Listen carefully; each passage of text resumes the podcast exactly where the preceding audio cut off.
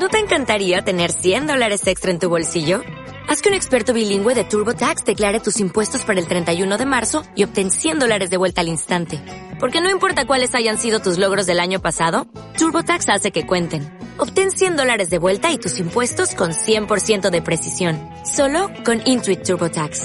Debes declarar para el 31 de marzo. Crédito solo aplicable al costo de la presentación federal con TurboTax Full Service. Oferta sujeta a cambios o cancelación en cualquier momento.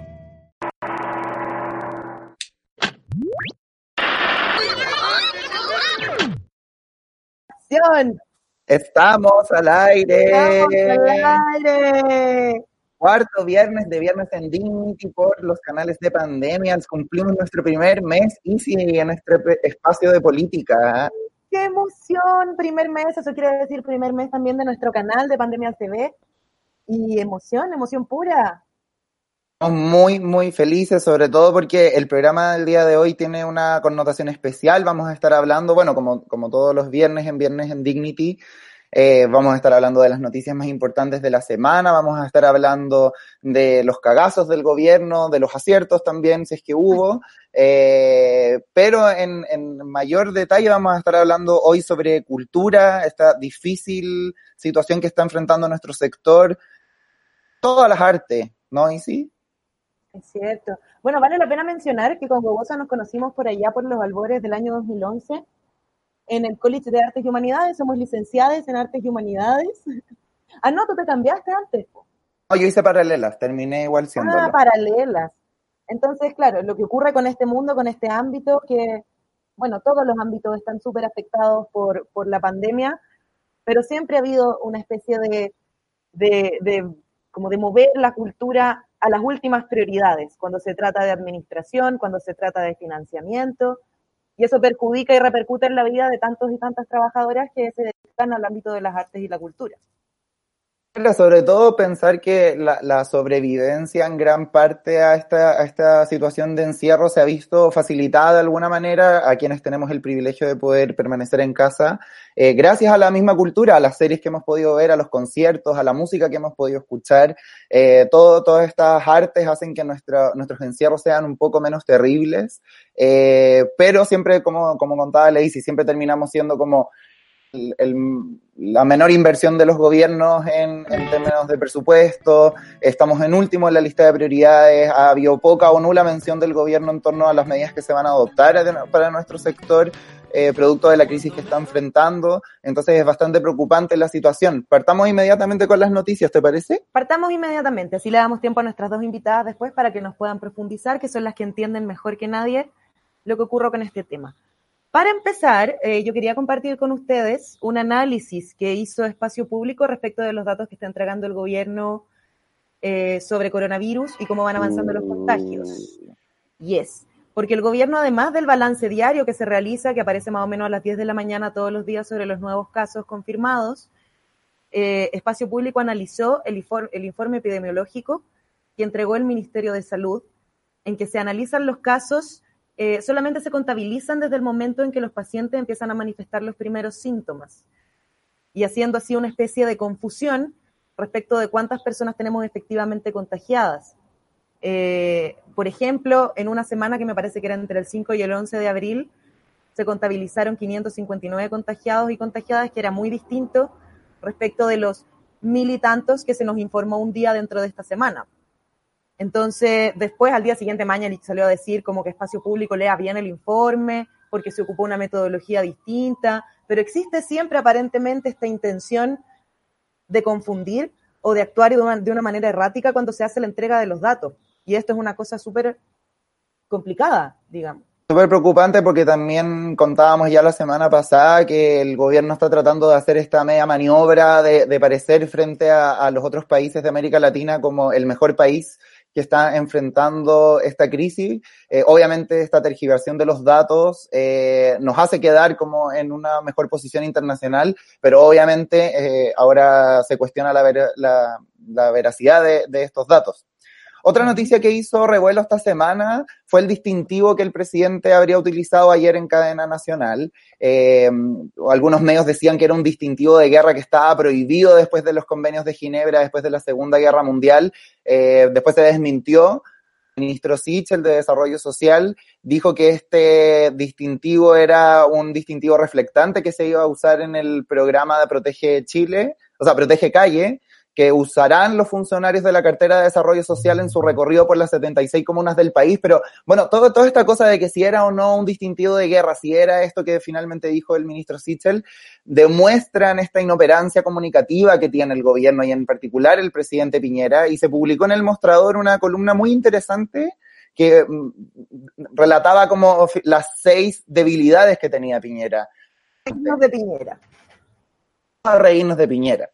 Eh, voy a ser súper breve, la columna la pueden encontrar en el mostrador, se titula eh, Las seis, eh, bueno, no me acuerdo en este segundo, eh, lo olvidé y no lo tengo acá en la pauta, lo lamento, se las dejaremos por ahí, eh, pero la pueden buscar en el mostrador. Seis eh, bajas habilidades, una tiene que ver con la baja efectividad en su comunicación, que eh, eternamente Piñera tiene un montón de datos que entregar, pero no, no, es, no los entrega de una manera empática, por lo tanto la, la, la, efectividad que tiene en su comunicación es bastante baja. Otra, la segunda esta, esta columna es la capacidad organizativa, esta capacidad que tiene el, un presidente de rodearse de ministros que sean adecuados, lo cual hemos visto que desde, desde el primer gabinete que, que mostró el, el, presidente Piñera ha sido súper cuestionado al no tener tantos políticos en su gabinete y tener más ejecutores, lo cual ha demostrado también un poco como su, su faceta de, de, de, de empresario más que de político, gobernar.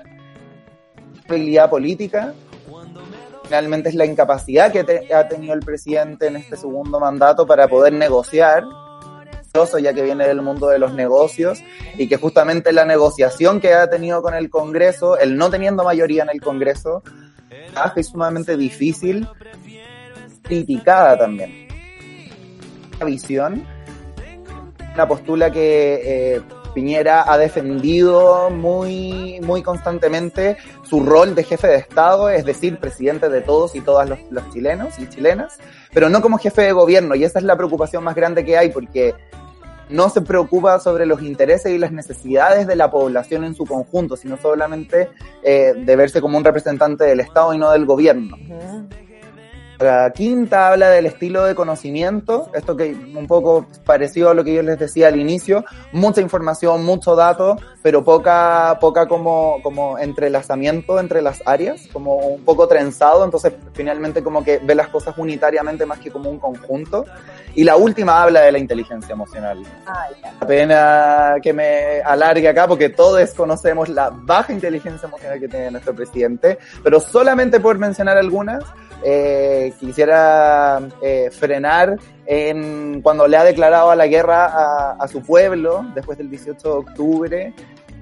Bastante poco favorable que le ha traído un montón de problemas al presidente y también que ha visto el conflicto con la Araucanía como una constante guerra, lo cual hace que su, su, su inteligencia emocional veamos que es bastante baja obsesión con la guerra, bueno, la empatía, la poca empatía del presidente Piñera llega a niveles patológicos. Y su obsesión con las guerras, obvio que nos hace pensar que cuando se presenta una cadena nacional con una hueá rara en el brazo, no es como para sentirse extrañados de que, de que se piense que es un distintivo de guerra, aunque finalmente no lo fuese.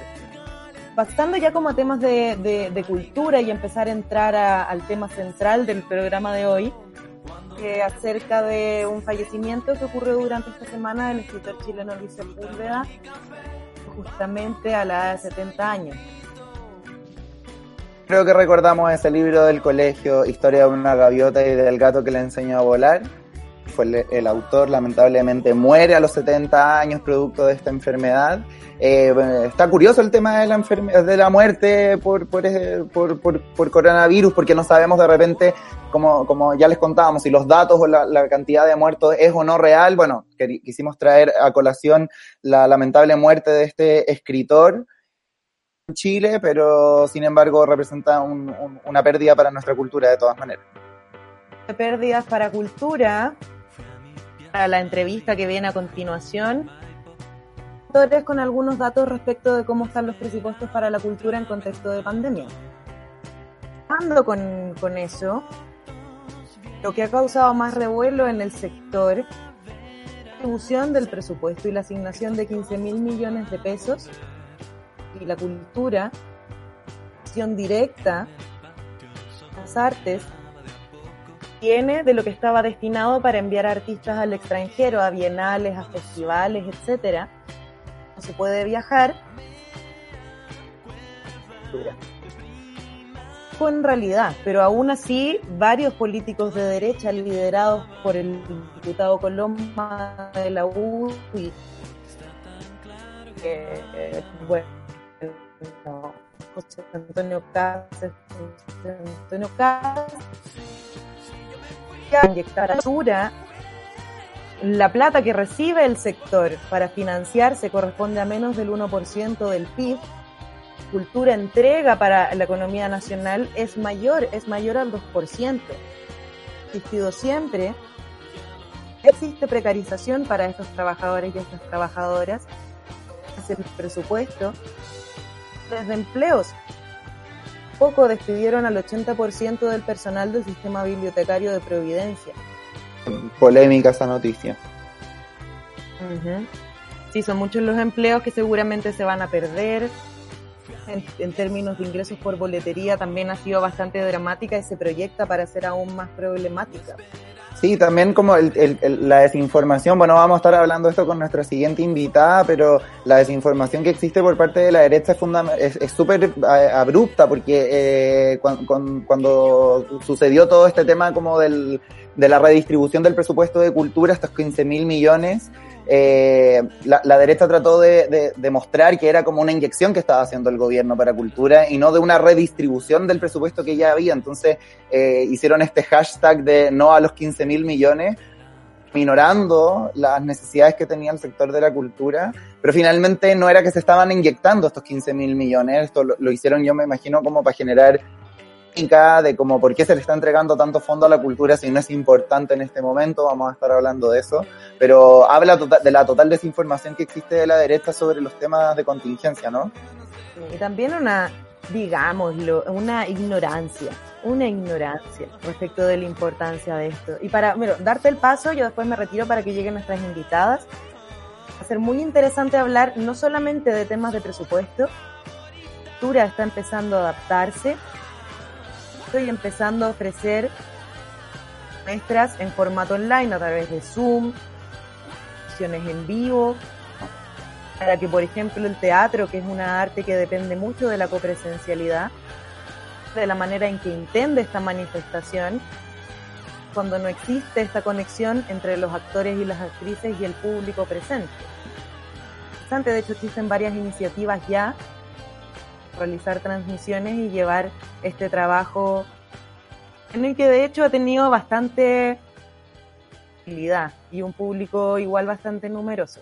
Sí, para, para solamente cerrar y completar, eh, el Anfiteatro de Bellas Artes es un centro que se especializa en teatro de objetos y marionetas. Empezará desde mañana sábado una temporada de microespectáculos online Cyber Gorra, los espectadores lo van a, van a poder depositar su aporte directamente en una cuenta corriente. Tienen más información en arroba anfiteatro Bellas Artes.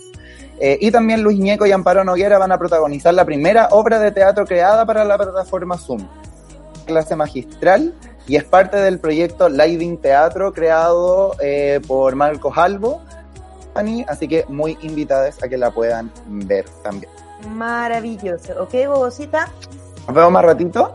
Dejo a las 3 y nos vemos más ratito que me vengo a unir a esta conversa que va a estar muy entretenida. Ya volveremos en breve. Vamos a estar hablando con Herman, actriz Gutiérrez, expresidenta del CIDARTE, actriz, dramaturga, candidata a magíster ¿Me escucháis? Ahora sí, ahora sí. ¿Cómo estás, Nicole? Bien, ¿y tú? Bien, qué rico que te pudiste conectar. Cuarentena, ¿cómo te ha tratado la cuarentena? Bien, fíjate, bastante bien. ¿Hay en proyectos, en algo? Sí, sí, estoy en hartas cosas, manteniéndome lo más ocupada posible. Eh, pero también obvio que permitiéndome no estar todo el rato tan activa porque igual es súper agotadora la situación, creo. O sea, no creo, sé. la siento, la vivo. Pero sí haciendo cosas, haciendo hartas cosas, la verdad. Un poquito, no sé, eh, de la vida de los otros eh, en Sube la Radio, cómo se ha tenido que reformar un poco el formato. O sea, lo, lo, que intentamos hacer en la vida de los otros, que um, usualmente son entrevistas a personas que no conozco, que perfectamente podríamos tenerla así como estamos conversando nosotras. Eh, me pasó que la realidad está tan fuerte, tan cansadora, que se me ocurrió que um, igual la ficción es un espacio de descanso, eh, por eso mismo vemos tantas series y nos desconectamos a través de eso que mm, reinventé la vida de Lesotres para hacer radioteatro, que era un proyecto que yo tenía desde agosto, septiembre, desde septiembre, y que íbamos a empezar a grabar después de ensayar mucho el 19 de octubre. Ese era nuestro primer día de grabación. Estuvo yendo a la cresta y yo lo puse en pausa y ahora que llega este momento me di cuenta que yo como comunicadora no, no, tengo mucho que comunicar con respecto a actualidad, cosa particular, porque igual es lo que usualmente hago. Y decidí que la ficción era el lugar en el cual quería trabajar. Yeah. El radioteatro y la radio es como algo que a mí me, me apasiona profundamente. Y empezamos a hacer este radioteatro en vivo desde mi casa, eh, con, conmigo, con la Nico Mancilla, que está pasando la cuarentena en mi casa, que es mi mejor amiga, y con mis dos vecinos que viven literalmente en la puerta de al lado, que están en cuarentena, que es el Nico Rojas y el Carlos Urra. Pero eso... Hola, Andrea.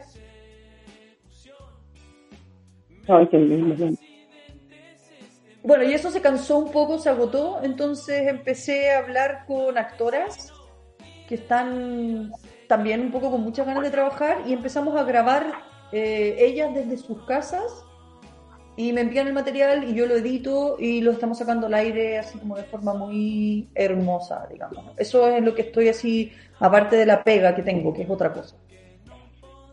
Se nos acaba de unir Andrea Gutiérrez, te aprovecho de dar la bienvenida. ¿Cómo estás?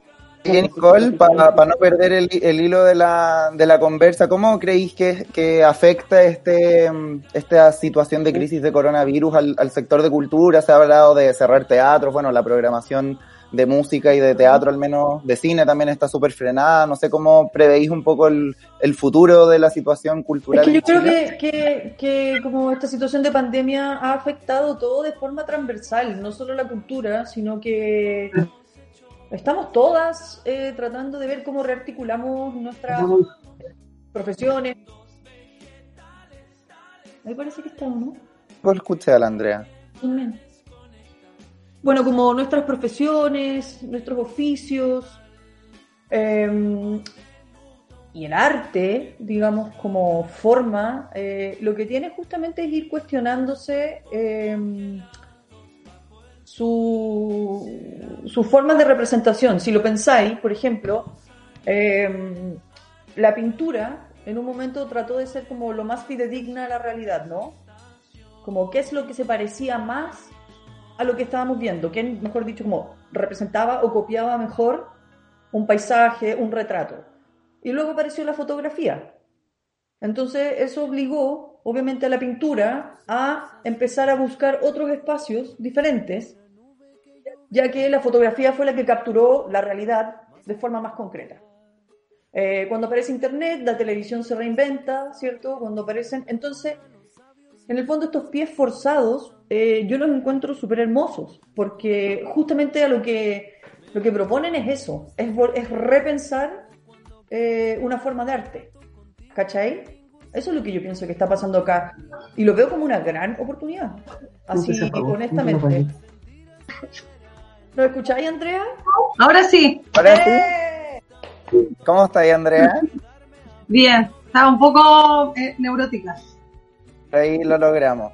Oye, sí. qué bueno que te pudiste conectar, muchas gracias. Sí, gracias por esperar, por la paciencia. Tranquila. Oye, la Andrea, para, para quienes no la conocen, la Andrea es actriz, es docente, dramaturga, gestora cultural, candidata a magíster, Eh, fue fue eh, presidenta del Sindicato de Actores del CIDARTE entre el 2013 y el 2017 y actualmente es miembro de la comisión organizadora de la RACH, la Red de Actrices Chilenas, y es programadora de Sala del Teatro en. Así que muchas gracias por estar con nosotros hoy día compartiendo este espacio de conversación. A ustedes. Muchas gracias. Hoy estábamos hablando con la Nicole, yo le estaba preguntando que cómo, cómo veía el, el futuro eh, de la situación eh, cultural, eh, producto de la crisis. Ella me decía que lo veía como una oportunidad, como de un poco de reinventar. Eh, me imagino que te referías, Nico, no sé, corrígeme, si te referías probablemente a reinventarse en, en torno a los formatos, en torno a las interacciones con los públicos también. Sí, en torno al lenguaje, porque el, el lenguaje tiene que modificarse, ¿cachai? O sea, yo me imagino que en estas circunstancias la tecnología va a ir tomando más fuerza y estos programas que estamos ocupando como Zoom o Whereby o como Meets, cada vez va a ser más eh, inteligente, por decirlo, ¿cachai? Va a funcionar mejor, Mm. eh, va a correr mejor y eso ya nos propone un lenguaje, po, ¿cachai? Y un lenguaje lleno de posibilidades, como estas cuatro cámaras, como lo hacemos con Instagram. Estoy segura de que Instagram va a cambiarse pronto los computadores, algo que no ha hecho. Eh, ¿Cachai? Van a abrir esa plataforma porque, porque se está pidiendo a gritos, ¿cachai? Entonces, A ver los live en vivo, yo creo que, o sea, en computador creo que ya es un avance. pues. claro, pero en el fondo sería ideal que nosotros no tuviéramos que tener el teléfono, bla, bla, bla, bla. Eh, entonces yo creo que todo se va a ir rearticulando y por supuesto que el arte también, al igual que la educación, o sea, está sucediendo. Lo que pasa es que como vivimos en un momento tan de inmediatez, tenemos como que ya, ya pasó, ya está, ya lo descubrimos, ¿cachai? Y por supuesto que no. Lo bonito es justamente ir viendo qué es lo, de- lo que descubrimos eh, a través de este pie forzado. ¿Qué pensáis, Andrea, sí. del, del desafío que esto implica? Es decir, creo que hay como varias eh, aristas en, como en el desafío, sobre todo en el ámbito como de la cultura. Primero, como me, gusta mucho, me atrae mucho y me parece muy positivo el hecho de que por una instancia de sobrevivencia eh, haya cobrado su lugar esencial la manifestación cultural y la manifestación artística como parte de la cultura en la vida de las personas. Es decir, como que retoma un curso esencial en la vida de las personas desde la cantidad de platos que vemos todos y panes y demás que la gente prepara en sus casas, donde se volvió a encontrar con el sabor, con las preparaciones, con preguntarse qué le gusta, qué quiere comer y qué no, eh, no atravesado por el estatus, ponte tú, por cosas de ese tipo, porque estás dentro de una casa. Eh, y también cruzado por la sobrevivencia, en muchos casos, porque esto mm, sería como eh, ridículo de nuestra parte no ver que está cruzado por una crisis económica que va a ser cada vez más creciente, Mm. lo que hace que nos pongamos cada vez más creativos, ¿sabes? Yo nunca me voy a olvidar de un, un amigo, yo, yo viví un tiempo en Italia y yo le preguntaba como, ¿por qué la comida italiana es tan rica y tan sencilla? Y él me, y me decía, porque gran parte de nuestra cocina nace eh, con, la, con el dolor, la carencia y la necesidad de la guerra.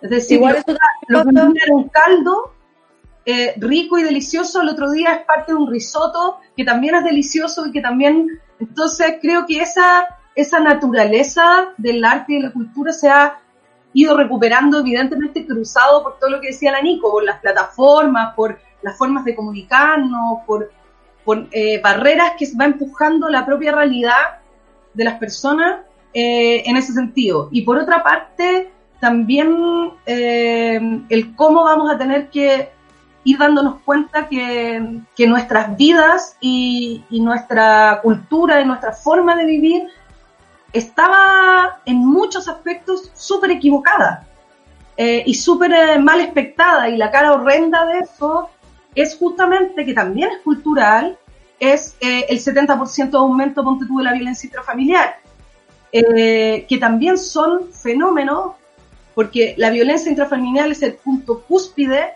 de una manifestación cultural eh, en torno sobre todo, ¿cierto?, a la mujer. Entonces, creo que hemos visto como de manera muy exacerbada cómo la, la cultura y cómo el arte en, otro, en otros aspectos tiene un lugar esencial eh, en el ser humano y no es este espacio apéndice y a la cola que estábamos un poco acostumbrados a vivir porque estaba siendo llevado solo al entretenimiento y la desconexión. Acá vemos la conexión. ¿Qué pasa? Que eh, vivimos también ya hace un rato, ¿no? Un momento donde las personas eh, prefieren quedarse en sus casas igual, aunque reclamemos por eh, la pandemia en este momento y el confinamiento.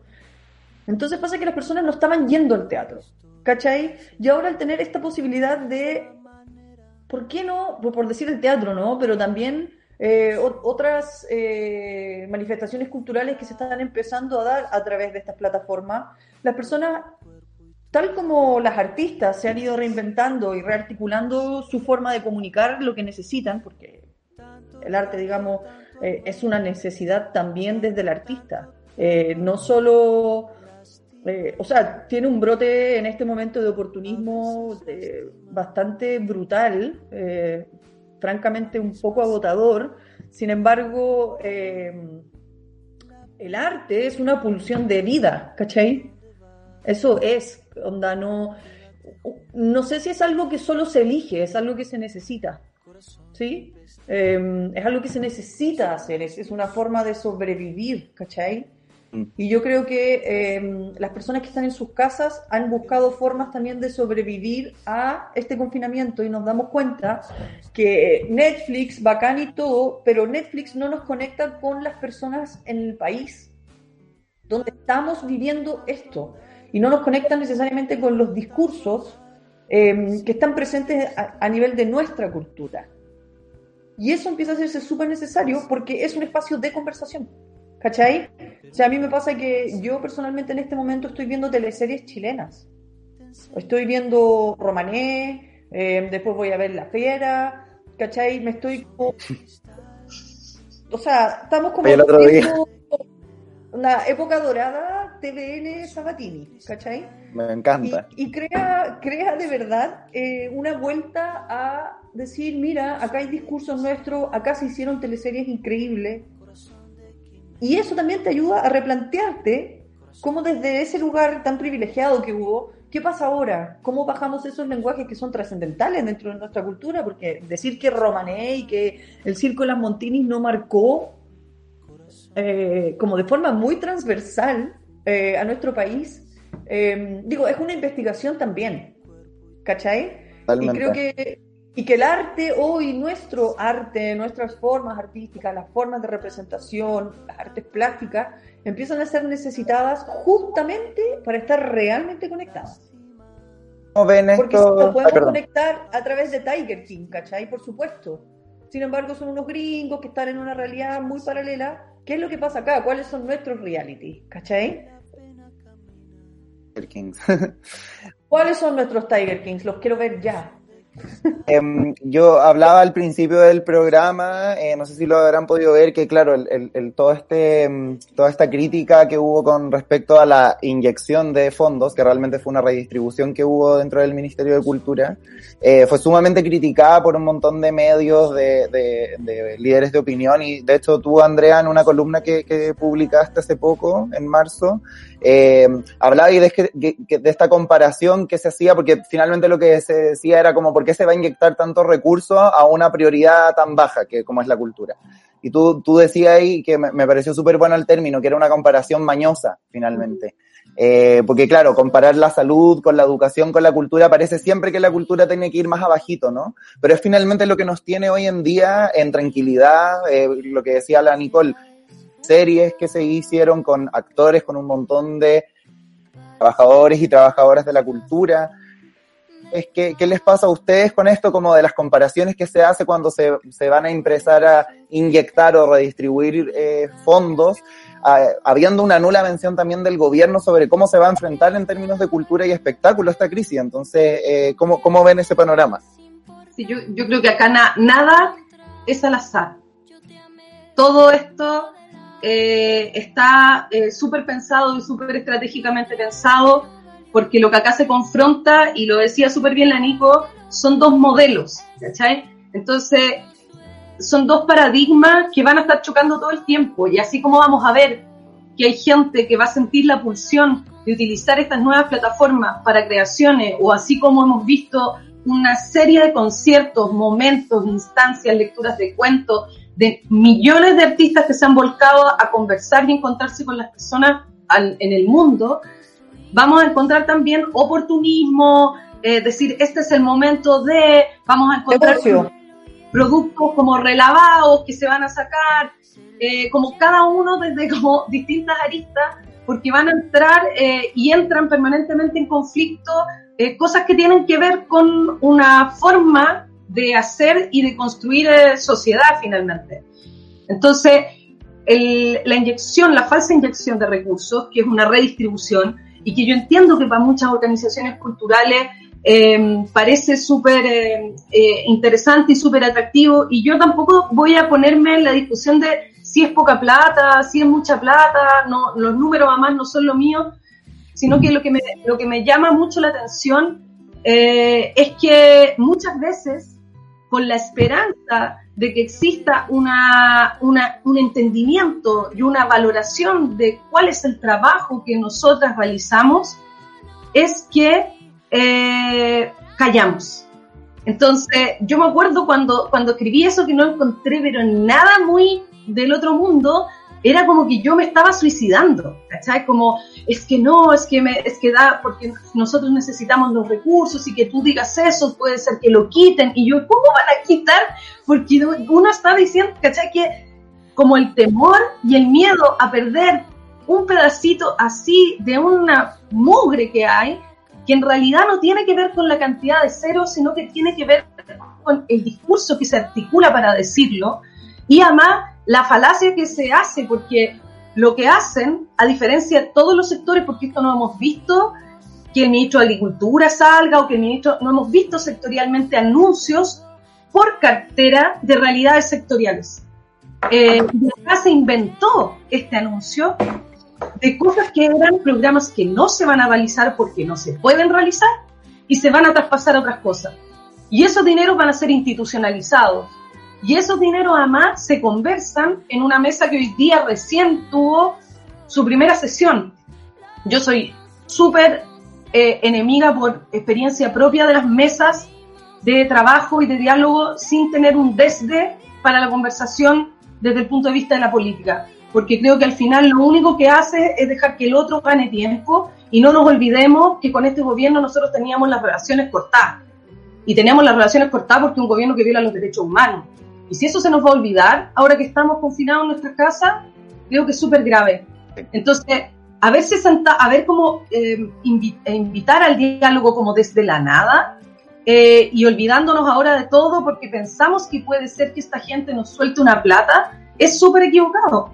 Nosotros lo que tenemos que entender es que tenemos que construir red, que tenemos que ayudarnos entre nosotros, que lo que sepa eh, la Nico me lo enseñará a mí y yo lo que pueda a ella y haremos una subsistencia o intelectual o de vida o lo que sea, la manera que hoy día tenemos que salir. No tenemos una... Esperar algo del gobierno es absolutamente iluso, pero además va a significar bajarse los pantalones, ¿cachai? Desde muchos aspectos. Entonces, porque por eso sale de no a los 15 mil millones que lidera la, derecha, más de Marino y toda esa gente, dicen, ah, ahora quieren platita, cuando estaban en coche del gobierno y ahora quieren platita, entonces entienden la billetera fiscal y entienden el rol del Estado como un papá que te da mesada. Claro. ¿Cachai? Esa es la, lógica que tienen del rol del Estado. Además que la, la derecha es tan ignorante tan ignorante con respecto a las manifestaciones artísticas que además rescatan siempre lo de afuera. ¿Cachai? Entonces hay un rescate constante a fui al MoMA, no sé qué, tengo no sé qué, Jeff Koons, no sé qué mierda, ¿no? Y, y luego, eh, como se podría decir que en el imaginario la izquierda eh, se tomó la cultura, lo cual no es cierto, pero sí, entonces la derecha empieza a ser como una guerra ideológica mm. con respecto a las manifestaciones artísticas, que es absurda, ¿cachai? Porque resulta que las manifestaciones artísticas, aunque por supuesto son políticas, o sea, no podemos no negar eso, em, las, las, nuestras son súper necesarias y válidas. Por eso mismo les decía, como en ver Netflix, ¿cachai? Que es lo que están viendo todas las personas de derecha, o la mayoría, encuentran que eso está bien y que esas producciones sí, porque pareciera que eso es más serio. Sin embargo, lo que están perdiendo es un discurso actual. Lo que pasa es que esos discursos a ellos les molestan porque los encuentran peligrosos, ¿cachai? Y siempre han encontrado que el arte, ¿cachai? Sobre todo como sienten que siempre tiene como que, no sé, Violeta Parra, no tengo idea. O sea, piensen que la derecha se apoderó de la Gabriela Mistral se apoderó de la Gabriela Mistral. Pinochet la puso en encuentro, de 5 mil pesos porque, porque Neruda era de la izquierda. No, hay mucha gente además, es que aquí me van a tirar eh, a los leones, pero además también creo que algo que ha pasado desde el estallido y, y pasando por la pandemia en, nuestro, en nuestra realidad distópica de los últimos meses, es que mucha gente que articulaba o levantaba las banderas de la izquierda se da cuenta de que vive como persona de derecha, ¿cachai?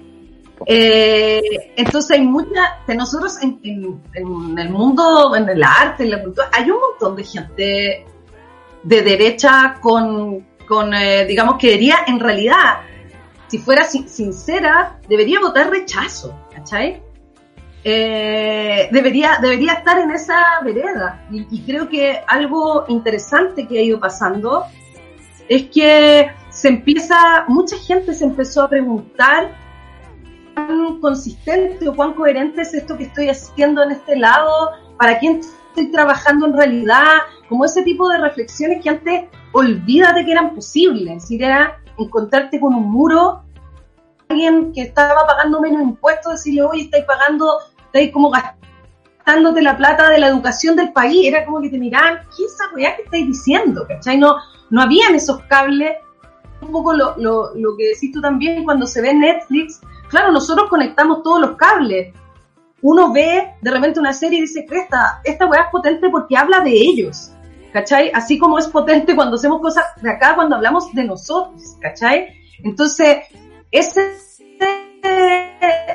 no se venía dando. Ahora, a mí particularmente me incomoda de la precariedad del trabajador de la cultura, me incomoda, ¿cachai? Me, da pudor, me da vergüenza, así como me da vergüenza también eh, hablar de si es teatro o no es teatro, el teatro grabado. Sí, terrible. Me dan vergüenza porque siento que alumbra es excesivamente algo de lo que nosotros somos parte. Nosotros somos actores precarizados, es decir, somos trabajadores, trabajadoras precarizadas, una sociedad donde el 90%, como lo hemos podido ver ahora, eh, es precarizada. No es una realidad extraña. Tiene que haber una solución que corresponda al sector, evidentemente, y tiene que valorarse el aporte que estas trabajadoras hacen al sector, pero somos parte de los millones eh, que también viven esa realidad. Entonces, y, lo mismo, en el, hay dos arenas para la discusión de la plataforma digital para transmitir teatro o transmitir lo que sea. Uno es el de eh, el trabajo y la creación y la pulsión de la que hablaba la Nico, que me encantaría que centráramos ahí las conversaciones, la pulsión, como pensemos las calidades, en el arte con el que vamos a hacer esto que vamos a hacer nuevo, en vez de pensar eh, bajo una moralista de esto no es, esto no, ¿cachai? Como si no me tira el escupo en la cara, esto no es, como creo que no, no hay lugar esa conversación en este momento, ¿cachai? Como tratemos de ponernos a la altura de que aquí hay gente también al otro lado que escucha estas conversaciones de baño que nosotros tenemos. Y qué, qué interesante de la precarización.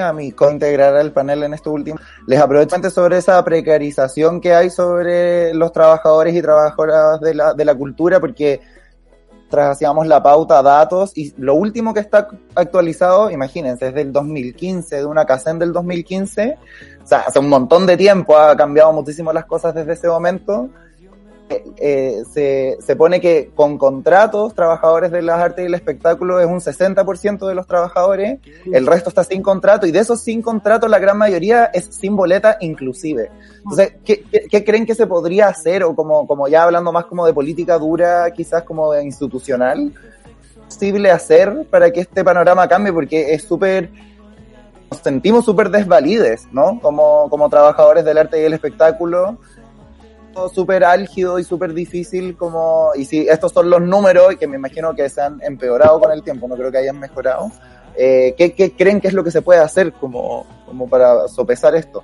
Sí, la, las cifras también son engañosas porque es muy, el, eh, está el, nivel de desconocimiento de eh, las trabajadoras ponte tú de la cultura que cuando tú preguntas si tiene contrato, muchos eh, responden que sí, eh, frente, por ejemplo, a un contrato honorario.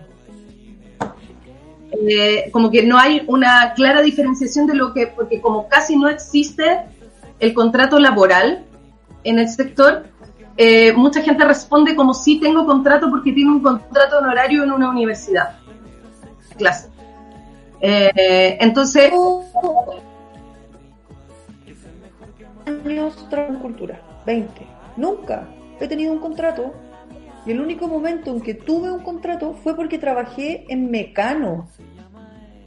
Ah. O sea, entendamos esta locura, ¿no? ¿Cachai? Sí. O sea, yo, el único lugar donde tuve algún tipo de resguardo fue trabajar en un programa de mierda, ¿cachai? Eh, y porque estaba en televisión y porque en el fondo la televisión te obliga, ¿cachai? Pero en todos estos años, eh, eh boleta.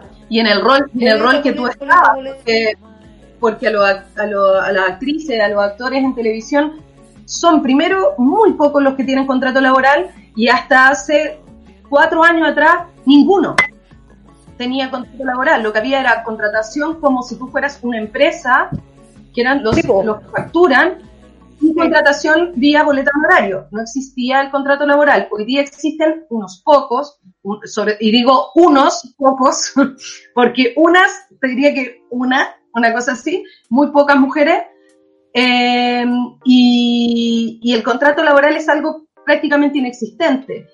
Ahí lo que, lo que yo creo que podría empezar a solucionar las cosas es que nosotros debiésemos tener eh, muy identificados cuáles son los ámbitos de laboralidad y la naturaleza del trabajo de cada uno de los tipos de trabajadores de la cultura.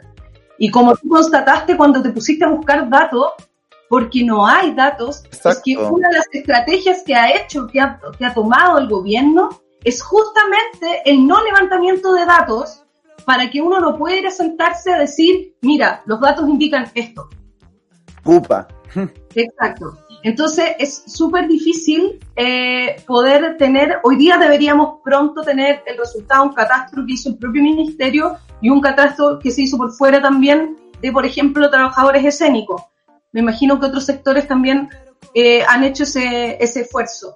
Pero lo interesante cuando tú haces levantamientos institucionales de los datos es que esos levantamientos institucionales se van a transformar en insumo para la política pública si el insumo es de afuera de la institucionalidad, ellos no lo van a tomar para modificar la política pública. Entonces, lo primero es el reconocimiento dónde esta gente está trabajando y si recibe recursos económicos a cambio de ese trabajo. Porque también tenemos todo un aspecto, y usted estoy segura, que eh, hacen eso, que tienen una serie de trabajos donde no reciben remuneración. Que son trabajos y hay otros donde sí reciben remuneración. Entonces hay que hacer una discusión. A mí me da mucha tristeza que el lugar donde yo sepa que voy a recibir remuneraciones es uno, un lugar ético que yo mantengo, que es hacer clases, porque me parece que como artista hay como una responsabilidad ética de estar haciendo Algo como que compartimos y... todos, creo. Sí. sí, como yo llevo 11 años haciendo clases y nunca he dejado de hacerlo porque me parece que hay una responsabilidad ahí y ahí yo recibo un sueldo muy menor, muy menor. Y en otras pegas, ¿cachai? Que no son las pegas que necesariamente eh, yo quisiera estar haciendo, ¿cachai? Yo quisiera dedicarle todo mi tiempo completo a trabajar en lo que me apasiona y no puedo porque de alguna forma también siento que pareciera que es un hobby o, que estamos fumando pito y tomando fruta que uno no está fumando pito. Eh, es un espacio súper, eh, es un espacio de rigor y de metodología enorme, ¿cachai? No es como, ah, no sé qué, hay investigación, hay trabajo y, y, y el arte igual, ojo, o sea, produce algo. Para mí que una obra sea buena o mala, significa que básicamente en, la espectadora lo que hace es que tiene una reacción, sea de rechazo absoluto o sea de aprobación y encantamiento con tal. Entonces, em, no sé, ¿cómo, no? A, mí me, me, llama mucho la atención y, y, me carga sacar ejemplos como del primer mundo, pero, por ejemplo, Berlín es un lugar que sabe que se sostiene, ¿cachai? Una de sus grandes fuerzas es lo cultural, ¿cachai? Es un producto de exportación. El cine chileno se ha vuelto de a poco un producto de exportación también, ¿cachai? Eh, una imagen país. Entonces, digo como, ¿cómo va a ser que todavía el arte no sea valorado como una pega tan importante en nuestro país, ¿cachai? Eso me pasa a mí. Eh, le doy la bienvenida de vuelta a la Easy, nuestra comadre espumante que se nos une al panel. doy esta pequeña opinión y te, doy el paso de Easy para que nos podáis comentar. Eh, y le aprovecho de mandar un besito a la Paola Latus, que he visto que ha estado bien activa en el, live, así que le aprovechamos de mandar un besito que... besito. Eres lo mejor. No, eh, el protagonismo, Pao. Oye, no, yo me, me, quedo dando vuelta a lo que dijo la Nicola al final, porque eh, yo entendería también si no hubiera tanto valor ante las artes chilenas, si es que no, fue, no tuvieran como un nivel como bueno. Teatro chileno, que el cine chileno, que la danza chilena, que la música chilena, que las artes en su conjunto de Chile, las artes visuales, pero el, los otros tipos de arte yo estoy muy, muy, muy, muy segura que sí tienen un gran nivel, son, tienen mucho reconocimiento internacional y que acá no tengan el reconocimiento, parece como una cosa como de otro mundo. Y si no sé qué opinas tú. Sí, bueno, yo la saludo, yo llegué a irrumpir de repente la conversación, porque cuando ya se empieza a apelar a la derecha y la ignorancia de la derecha respecto del ámbito cultura, yo siento que es un poco mi señal. Oye, un gusto conocerla, Nico Andrea, de verdad la conversación ha estado súper interesante y me surgieron un montón de preguntas eh, que les quería hacer acerca de un montón de temas, pero partiendo de esto que decían de la precarización de las artes como espacio laboral, yo no sé, no imagino que otro espacio o ámbito laboral, y especialmente uno como las artes que están altamente, tan altamente profesionalizado, depende de una manera tan lamentable de fondos concursables, como de, de concursos. Eh, yo estuve muy cercana a la situación de cierre de teatros, que es algo que se repite año tras año, pero finalmente los teatros que no son grandes centros culturales, digamos tipo GAM o, qué sé yo, están siempre en riesgo de cerrar porque dependen del fondar y del financiamiento que tenga el dueño de manera particular. Eh, no sé qué me pueden decir ustedes respecto de eso. Sí, yo me, me, decir, me gusta como justo la arista que tomaste porque de nuevo es una arista como ideológica. ¿sabes? Lo que pasa con la concursabilidad eh, es justamente el, concurso propiamente tal, es como el emblema del Estado subsidiario, ¿no? De, la lógica del Estado subsidiario. Y si bien, claro, y si bien la concursabilidad o, incluso el entregar o concesionar aspectos, eh, ustedes lo deben vivir en, en sus distintas disciplinas, eh, concesionar ciertos aspectos del desarrollo de, no sé, el cine, las artes visuales, qué sé yo, a privados, para que sean eh, esos privados quienes desarrollen eh, esa disciplina en el país, porque el Estado no se va a hacer cargo, es la lógica subsidiaria. Y yo les quiero decir que además postular un fondar, perdóname, pero es una pesadilla, es una puta pesadilla. No, y es además desnaturalizante de los procesos creativos. es, o sea, yo me gané un fondar y prometí nunca más, nunca más postular a esa weá. Porque objetivamente mató todo el proceso artístico. O sea, todo. Era un nivel de. O sea, prefiero trabajar en una oficina, ¿cachai? Como, es una. Es decir, es, es violentísima la weá, ¿cachai? Es desnaturalizante, ponte tú, pensar lo que, lo que tú decías de los cierres de los teatros que un, teatro, un año un teatro va a necesitar financiamiento y el siguiente no, por ejemplo, o que un festival mm. va a necesitar financiamiento y el siguiente no. Mira, creativamente, de hecho, en los fondos más bien de creación, el nuestro es el más complejo del mundo en la postulación, pero eh, no es que no exista eh, la concursabilidad en otros lugares del mundo, existe, pero existe una concursabilidad justamente para el ámbito de la creación que es eh, un ámbito que no pone en riesgo, por ejemplo, la sustentabilidad de una programación, de una gira, de la distribución, sino que es algo que reparte finalmente recursos que si no tendrían que ser adeo y que eso también de nuevo se complejiza mucho por el tema del poteo, etcétera. Entonces, es una herramienta que yo soy un poco enemiga de satanizar por completo nuestros excesos, porque soy enemiga de los excesos, pero eh, sí es la, la cómo se ha aplicado y cómo se trabaja en Chile es bajo una lógica subsidiaria porque lamentablemente son los concursos los que deben cumplir todo el rol que no cumple el Estado en su labor de preservar, ¿cierto?, eh, la cultura, el patrimonio, las artes, etcétera.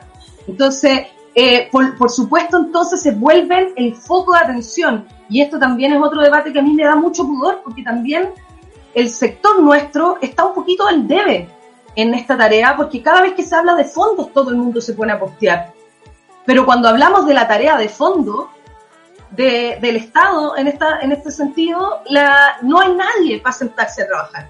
¿cachai? Entonces, también estamos nosotros mismos corriendo por una cosa de sobrevivencia y de precarización detrás solamente de la chequera. Y eso nos mete en un círculo vicioso que nos hace ser menos exigentes de lo que debiésemos ser con las políticas de Estado. ¿Cachai? Porque estamos siempre con temor, ¿cachai? De que no me den, no sé, yo que soy la reina de la beta, por todas partes, ¿cachai? Eh, uno, claro, siempre te dice, no digas eso porque no te van a poner, no digas eso porque te van a, como que, porque eso es que reducir espacio laboral en un espacio que es así, ¿cachai? Mínimo. Nos está viendo, logre dimensionar cómo el proceso de postulación al concurso perjudica el proceso creativo. Un ejemplo eh, antes, de cómo les afecta a ustedes en su trabajo.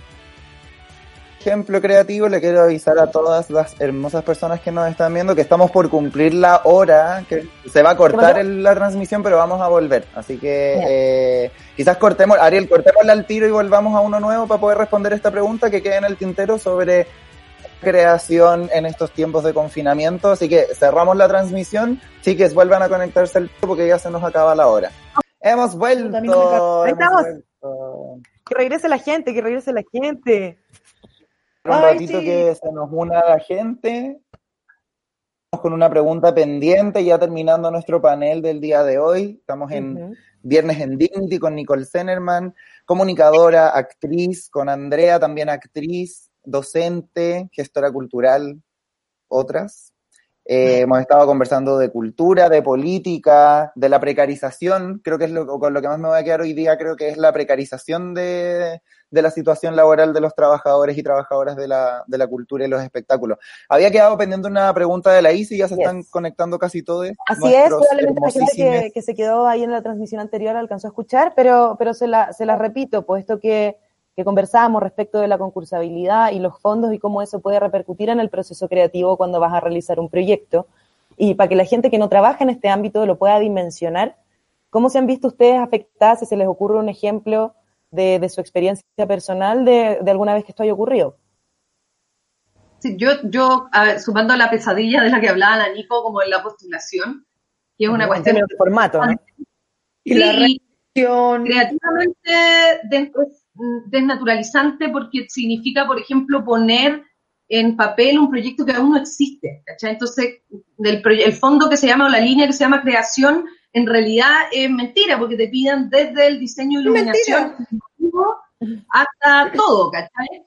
Y es, una, es un trabajo gigantesco, gigantesco, de mucho tiempo, por lo menos, eh, es decir, de manera exclusiva hay gente que se encierra dos meses a no hacer nada más que los fondos. Mm. Eh, y lo viene preparando de antes. Y por otro lado, la rendición, yo diría que es Eso. Satánico, satánico, satánico. A nosotros, a nosotros se nos evalúa, es decir, primero tenéis que rendir todo, todo, todo, que todo el mundo va a decir, obvio, te está pasando plata al Estado, hay que rendir. El problema no es ese, el problema es que cuando revisan, porque el personal que tiene, porque no voy a culpar a los supervisores, que son como unas personas muy explotadas, el personal que tiene el ministerio para eh, seguir cada uno de los proyectos, cada uno de ellos tiene más de 200 proyectos a su cargo. Entonces, la revisión de los proyectos es súper lenta, por lo tanto te llaman y te dicen, oye Nicole, tú rendiste tu fondar hace tres años atrás, la boleta de la benzina tienes que, eh, eh, no sirve, y te gastaste en el proyecto, no sé, 400 lucas en benzina, porque era una gira. ¿Tienes que devolverla o tienes que pasar la boleta? Olvídate que voy a A mí la me pidieron devolver de... Yo me gané 13 palos. Convengamos que además, ya, 13 palos. Para hacer una obra de teatro, la cual ensayas por lo menos cuatro meses. Con, digamos que un equipo de cinco personas, donde de esos 13 palos, la mitad, menos de la mitad tiene que ser sueldo, porque si no, no te lo ganas. Eso es un hecho. O sea, si en sueldos, ¿cachai? En honorarios, tú tienes más de la mitad de ese proyecto, no te lo van a dar, ¿cachai? Lo cual significa que están ensayando básicamente como por 200, 250 lucas al mes. Y cuando uno hace una, una obra de teatro, se súper ensaya, ¿cachai? Además, No eh, bueno, pasan un montón de cosas. A mí me pidieron devolver 600 lucas y yo me acuerdo que fui y lloré. Lloré con los papeles en la mano. Decía como, ¿cómo voy a devolver estas 600 lucas si están justificadas? Y efectivamente, estaban justificadas, pero había un tema del tipo, no sé qué chucha, porque ya fue tan terrible que lo tengo bloqueado, eh, que eventualmente, ponte tú, tuve que devolver 60. ¿Cachai? Entonces empezáis a entrar en perdiendo, ¿cachai? Aunque sean 60, 600, como que no debiera ser, po. Pero además es súper, pero además es súper humillante. ¿Cachai? Claro. Que la posición es todo el tiempo, te estamos regalando esta plata, ¿cachai? Entonces, eh, hazte responsable. Y lo otro es que te tratan como estúpido, ¿cachai? A mí me ha pasado muchas veces, no voy a decir nombres, pero me pasó que yo tenía contratado a todo el elenco del fondar que me había ganado, laboralmente. Entonces voy a, la- a hablar con la persona y me dice, Andrea, no los contrates, que va a ser un lío la rendición, Claro. no los contrates. Y yo le digo, ¿sabéis qué? Soy la presidenta del sindicato de actores, ¿cachai? ¿Te cachai lo que me estáis pidiendo tú? Es decir, tú, funcionario de gobierno, me estás pidiendo a mí que yo no cumpla la legislación laboral porque te cacho en la rendición y que haga firmar a los trabajadores del proyecto un papel notarial que diga que ellos no quieren estar contratados y que no son trabajadores del proyecto.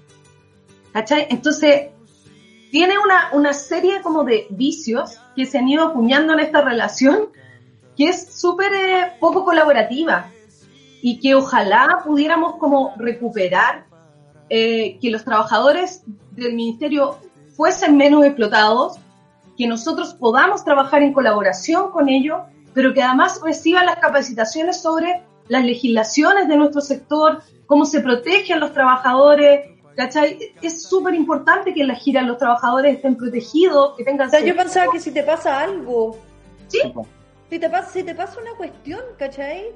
pero si el contrato, el contrato laboral en una gira, el seguro laboral de contra accidente, debiese ser una cuestión, pero eh, como inclaudicable para el Estado. Y para afuera lo es. Exactamente. afuera Lo súper es, ¿cachai? Y Lo que- es que hablar de itinerar por Chile. O sea, yo estuve en una obra que recorrimos el mundo, ¿cachai? Y estoy más agradecida a la mierda del teatro por eso, porque si tú me decís cuál es una de las ganancias concretas del teatro, es que si estás en una obra que es buena y que le va bien por A, B o C motivo, eh, tienes el bacán privilegio de girar y, conocer otras partes del mundo. Pero era una obra que se llamaba El año en que nací, que era una obra sobre Chile. Y el único lugar en Chile que pudimos mostrar la obra que no fue en Santiago fue en Valparaíso. O sea, postulamos y postulamos y postulamos itinerancias en el país y no se pudo hacer. ¿cachai? Y ahora la discusión, que Santiago Amil decidió sacar estas obras en su plataforma, en el fondo la razón por la cual accedimos a que se vea, porque dijimos, no puede ser que esta obra no se haya visto en nuestro país. ¿Cachai? Que no se haya podido mostrar por qué esto, porque era muy caro, porque éramos 11 personas, que cómo íbamos a viajar, que había que tener un camión, o sea, algo que no se puede creer. Claro, lo que pasa es que la poca regulación hace que siempre sea a costa de la buena voluntad de los artistas o de los trabajadores y trabajadoras, porque aquí están también las técnicas, están también las diseñadoras, está también todo, desde el personal de aseo de los espacios, eh, siempre es a costa eh, de la parte del hilo más delgado, el, el favor, por ejemplo, o la conciencia de decir quiero que se vea, y porque quiero que se vea, y eso es lo que, lo que la Nico dice que es, claro, un poquito hostigoso que uno tenga que decirlo, pero no sé, obviamente la regulación de los derechos de exhibición son todos ingresos que debiesen tener esos trabajadores, ¿cachai? olvídate eh, lo exigente, por ejemplo, que es el National Theatre Live con respecto a las imágenes de los artistas que están ahí sobre el escenario y además de quienes son los guionistas, los investigadores, los productores, es decir, todo eso, y por eso también lo hacen con la calidad que lo hacen, porque ponen los recursos eh, en, algo que si lo vamos a hacer, hagámoslo bien y hagámoslo en serio. A mí lo que me preocupa hoy día también es de la exploración de las nuevas plataformas, es la exploración de nuevas formas de precariedad. Es las nuevas formas que digan, ya, pero Nico, no tenéis que ir. Y la Nico diga, pero pucha, es mi imagen, no sé, y entra en la duda. Y tú digas, ya, pero no tenéis que estar. Y si no tenéis que estar, ¿por qué te tengo que pagar? ¿Cachai? Y empiece una nueva forma de precarizar al trabajador, que no es justa. O sea, en este momento, por ejemplo, en el radioteatro que estoy haciendo, es como, puta, no hay plata, no hay plata, pero hagámoslo porque en el fondo, como a mí me pasa que estamos rescatando archivos y obras contemporáneas chilenas que me parece que es una weá hermosa que existan leídas, ¿cachai? Que existan postproducidas y todo. Pero yo no trabajo en el puto Cow Company, ¿cachai? A mí el Cow Company no me va a llamar para hacer una weá por Zoom, ¿cachai? Y no, y no va a trabajar porque no, porque ellos tienen otra lógica y esa agua también es como el hoyo, ¿cachai? Entonces, como a través de tus pares, por supuesto que hay reconocimiento y eso es muy lindo, ¿cachai? Sin embargo, eh, nadie va a poner plata ni auspiciar y, y nosotros tampoco vamos a cobrar por escuchar, ¿cachai? O sea, yo no tendría que tener que cobrar por escuchar un radioteatro. Debería haber alguien en algún lugar del universo que diga como, pucha, qué lindo que están grabando eh, El loco y la triste, ¿cachai?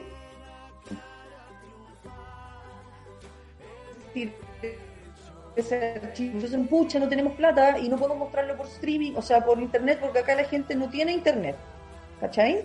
No todos, entonces tenemos una radio. Nos prestáis lo que estáis haciendo y obvio que una la presta. ¿Y por qué la presta? Porque quiere que se escuche. ¿Cachai? Y soltáis, soltáis lo económico. Lo que pasa es que hay, que hay que saber también, como, y creo que ese es uno de los como esquizofrenias que se generan en nuestro medio, eh, porque hay muchas eh, instancias que articulan como un discurso de la buena voluntad, del rol público, de la cosa como buenista, ¿cachai? Eh, pero en realidad se está, tú sabes que hay miles de millones detrás. Y hay otro, ¿cachai? Que su rol justamente es cobrar para que el artista tenga un, un sueldo que le permita financiar su trabajo, ¿cachai? Y que eso yo creo que nosotros, mira, hace muchos años atrás hicimos una campaña que se llamaba Soy actriz, soy trabajadora, soy actor, soy trabajador. Y fue tan impactante para mí porque me llevaron de gira como hasta por Suecia para mostrar la campaña porque era inaudito y todos los países del mundo tenían muchos problemas por la identidad laboral de los artistas. Y encontrar que, que los artistas dijeran de su boca en una campaña que eran trabajadores era una cosa como revolucionaria. Eh, porque para la gente no es considerado trabajo, eh, como decía la Nico, porque piensan que es hobby, ¿cachai? Eh, incluso nosotros mismos nos, reñimos con, con eso, porque estamos acostumbrados. Y las mujeres estamos más acostumbradas, porque las mujeres venimos de una tradición de trabajo doméstico no remunerado y de cuidado no remunerado. Amor. Por lo tanto, llegamos al espacio laboral y siempre tenemos un subterfugio cultural dentro de nosotros que dice gracias por pagarme. ¿Cachai? Entonces, es, entonces esa, esa como tradición cultural tenemos que em, ir erradicándola como profundamente, porque yo sé que es altruista entregar algo y yo cuando tú también lo hago en materia de derecho de autor cuando voy a localidades donde no quiero cobrarle más a esa gente. Pero en otros espacios también hay que eh, educar que la persona que está arriba del escenario, que está detrás del escenario, que vive de ese trabajo y que necesita pagar sus cuentas y que necesita... que incluso cuando una hace una obra de teatro o, o lo que sea, ¿no? Usualmente son las actoras las que te dicen, no, no me invití, como yo pago. Y luego te llaman otras personas, ¿cachai? Que, bueno, no pueden pagar cinco lucas que una piscola por ir a ver tu trabajo, ¿cachai? Como en el fondo, no, porque yo estoy diciendo que lindo verte arriba del escenario. Es como, no, ¿cachai? No. Como este no es, esta no es la forma. Entonces, al final pasa que incluso la conciencia sigue estando de cierta forma como eh, endógena, ¿cachai? Somos nosotras mismas las que sabemos lo que vale el trabajo, que, que incluso las que están como un paso, ¿cachai? Te piden usualmente invitaciones por algo. Yo no jamás le pediría una invitación a un dentista que me ponga una tapadura, ¿cachai? O sea, ojalá pudiera. Tiene un poco esa ¿Cachai? Aunque sea, aunque sea mi prima, mi prima dentista, eh, jamás no me ha cobrado por hacerme una limpieza, ¿cachai? Aprovecho de decirlo. Aprovecho de decirlo. pero sin embargo me puede perfectamente llamar y decirme invítame a tu obra de teatro, ¿cachai? Claro, probablemente y esa weá es asquerosa eh, se nos está acabando el tiempo y la Nico se tiene que ir a una a otra transmisión en vivo. Les quiero agradecer un montón. También eh, estuve viendo, no, no alcancé a recoger, estuvo muy interesante la conversa, así que no alcancé a recoger cosas que nos decía la gente que nos estaba escuchando, entre ellas la Loreto Bravo, directora de Balmaceda Arte Joven, que estuvo bien interesante las cosas que hablaba a propósito de la precarización de nuestro sector nada más que agradecerles un montón, un montón, un montón haber podido conversar con nosotros, Nicole, Andrea, y a la gente también eh, decirles que más ratito a las nueve eh, va a haber un concierto de Patti Cafelina por las redes de Pandemials. Mañana a las 7 de la tarde es la segunda parte del taller de stop motion que están haciendo desde el estudio de Felino de México. Pandemials sábado, mañana a las 10 de la noche, se viene el nuevo programa que quizás la Nicole le va a gustar mucho porque es Neomecano. No. va a ser un programa de baile. Pero... Alto trauma para la Nicole. No, yo aprendí muchísimo. Aprendí mucho. Oye, yo también quiero pasar un datito. Eh, ahora yo que me cambio a otro live, me cambio al live de Sube la Radio, eh, donde en la otra pega que yo tengo, que son como personas que trabajan en el futuro, Em, como de realidad virtual, animación 3D, etcétera, vamos a hacer una clase de Fortnite. ¿Ya? Ah, es algo que está absolutamente fuera de todas mis capacidades intelectuales. Em, lo único que sé que es como los juegos del hambre. ¿Y va a ir a aprender, a aprender, Nico?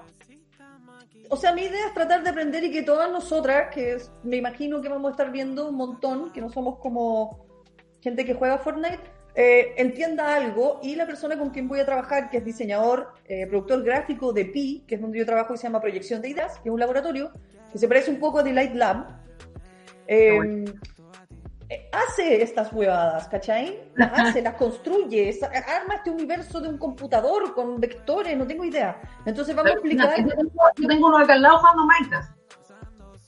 Para que vean.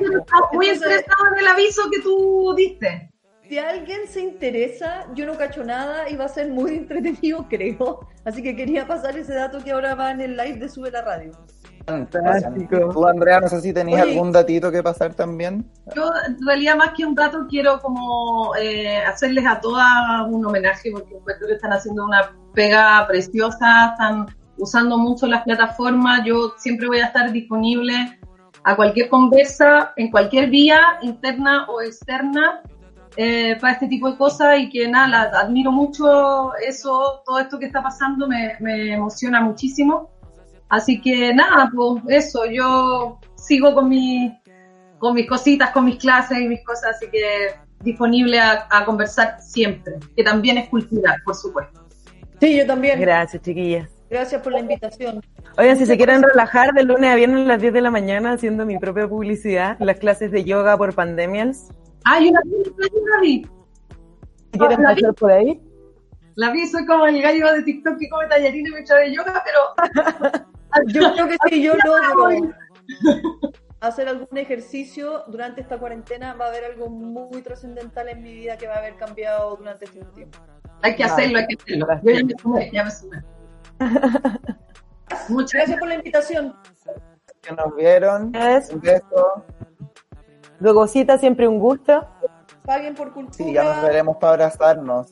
No vivimos de los aplausos. Pandemia, vamos a todas nuestras invitadas, van a estar invitadas. Así que, chao chiques, gracias por vernos. Nos vemos el otro viernes.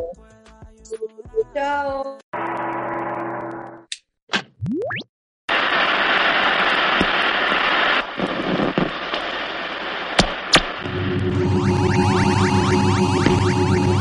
¿No te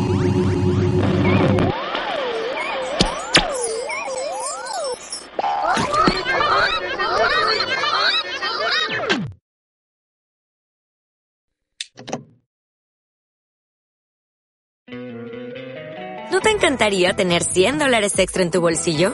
Haz que un experto bilingüe de TurboTax declare tus impuestos para el 31 de marzo y obtén 100 dólares de vuelta al instante. Porque no importa cuáles hayan sido tus logros del año pasado, TurboTax hace que cuenten. Obtén 100 dólares de vuelta y tus impuestos con 100% de precisión. Solo con Intuit TurboTax. Debes declarar para el 31 de marzo. Crédito solo aplicable al costo de la presentación federal con TurboTax Full Service. Oferta sujeta a cambios o cancelación en cualquier momento.